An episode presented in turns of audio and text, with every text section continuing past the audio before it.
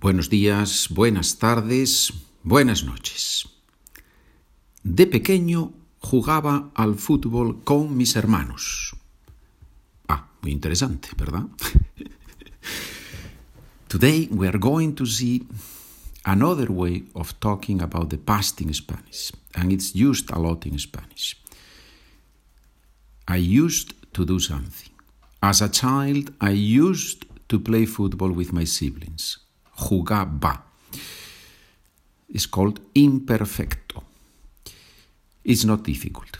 So don't worry. We're going to practice it in the next three, four chapters, and we're going to see how it works when we use imperfecto, when we use the other past tenses. It's very easy when you know, as you know English, it is not difficult. The forms AR verbs. Jugar, jugaba, jugabas, jugaba. Erste person and the third person and the first person are the same. Jugaba. The ending, the ending aba. Jugábamos, jugabais, jugaban. You have heard it. So the translation, it depends on the context, but we can say for now that the translation is I used to do something or we used to do something. So this habit in the past, right? Something that we used to do, but normally we don't do anymore or we do it in a different way. Antes fumaba mucho, pero ahora no fumo. Before I smoked, I used to smoke, but I do not smoke. Ahora no fumo. Now I do not smoke. Los profesores antes pegaban a los niños. it's true, no? Before in, in, the schools, the teachers had the power to to hit the, the students a little bit, right? To do corporal punishment. I think today it's still used in some countries, unfortunately. So the teachers before used to hit the children. Pegar, pegar is to hit somebody. Cuando estaba en la universidad, estudiaba mucho. When I was at university, I studied a lot. Cuando estaba en la universidad, estudiaba mucho. Hace 50 años no se usaban los móviles. 50 years ago, nobody used the cell phones. No se usaban. This third person with se impersonal, right? People did not use, right? No se usaban. ¿Dónde trabajabas antes de venir aquí? Where did you work before coming here? ¿Dónde trabajabas? Antes de venir, preposición, preposition plus infinitive in Spanish. Antes de venir. If you want to have all these forms from, of the imperfect and all these sentences, plus the exercises that we're going to do, plus the ex extra exercises and the solutions, please send me an email charlaconpedro at gmail.com. Trabajaba en una empresa de ordenadores. I was working in a computer company or for a computer company. I was working. I used to work. I worked before. Trabajaba. Yeah? So you can see that this imperfect has this idea of repeated actions in the past, situations in the past. I was in a, working for a computer company, and sometimes it's translated with this was doing something, typical translation of the imperfect. We will see plenty of exercises. Mi hermana miraba mucho la tele de pequeña. What is this de pequeña? As a kid, as a child. Mi hermana miraba mucho la tele de pequeña. My sister used to watch TV a lot as a kid. Mi familia y yo viajábamos mucho. My family and I used to travel a lot. Viajábamos mucho. Right? We used to do that. It was a, a habit in the past. Now I have for you an exercise in order to practice the endings. I'm going to give you the subject of the sentence and two actions. And you have to say before I or the person who has who has done that before I used to do that, but now I do something else. Let's see the first example. I will do it with you. Yo montar en bici, jugar al baloncesto. Antes montaba en bicicleta, en bici, pero ahora juego al baloncesto. So before I used to ride the bike, but now I play basketball. Tú, estudiar chino, jugar al ajedrez. Antes tú estudiabas chino, pero ahora juegas al ajedrez. Obviously, you have to use the pause button, right? Stop, say the sentence, and then you check with my answer. That's my suggestion. You do whatever you want. You are a free person in a free country. I hope. I hope, right?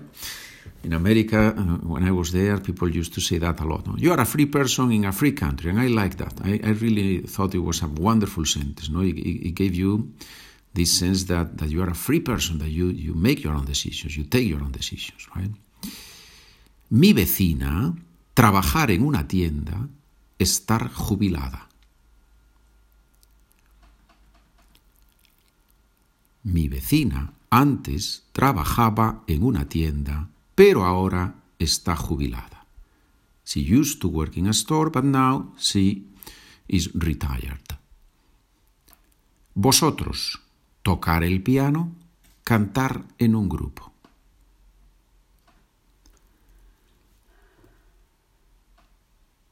Antes tocabais el piano, pero ahora cantáis en un grupo. Before you used to play the piano, but now you sing in a group, in a band. Ustedes, andar, ir en coche.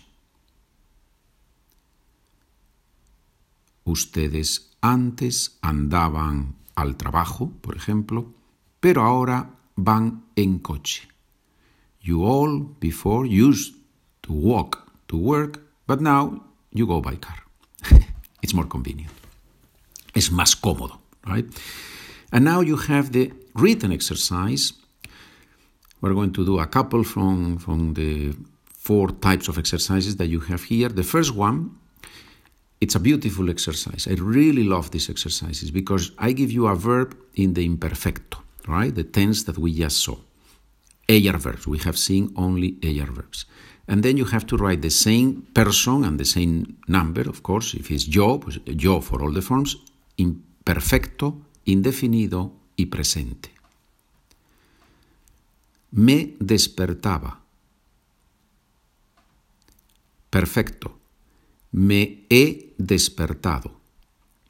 Indefinido. Me desperté. Presente. Me despierto. If you are able to do the, all the forms that I have written here, that means that you know the forms of the verbs. And that's the most important part. People tend to think, oh, I need to know when I use imperfecto, when I use perfecto. No, no, no, no, no, don't worry. That will come very easily. First, learn the forms. It's very important that we learn the forms very well. Ejercicio 2. ¿Qué verbo podemos usar? You have to use imperfecto. De pequeño yo, espacio, al tenis con mi padre.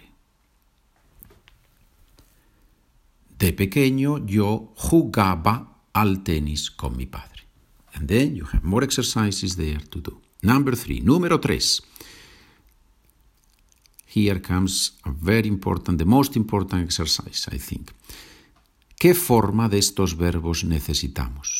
You have to choose between imperfecto, indefinido o perfecto. I give you the verb. Yeah? Letra A, levantarse, to get up. And then I give you three sentences. And you have to decide which tense you are going to use. Esta semana, nosotros, espacio, tarde. So which tense do we need here?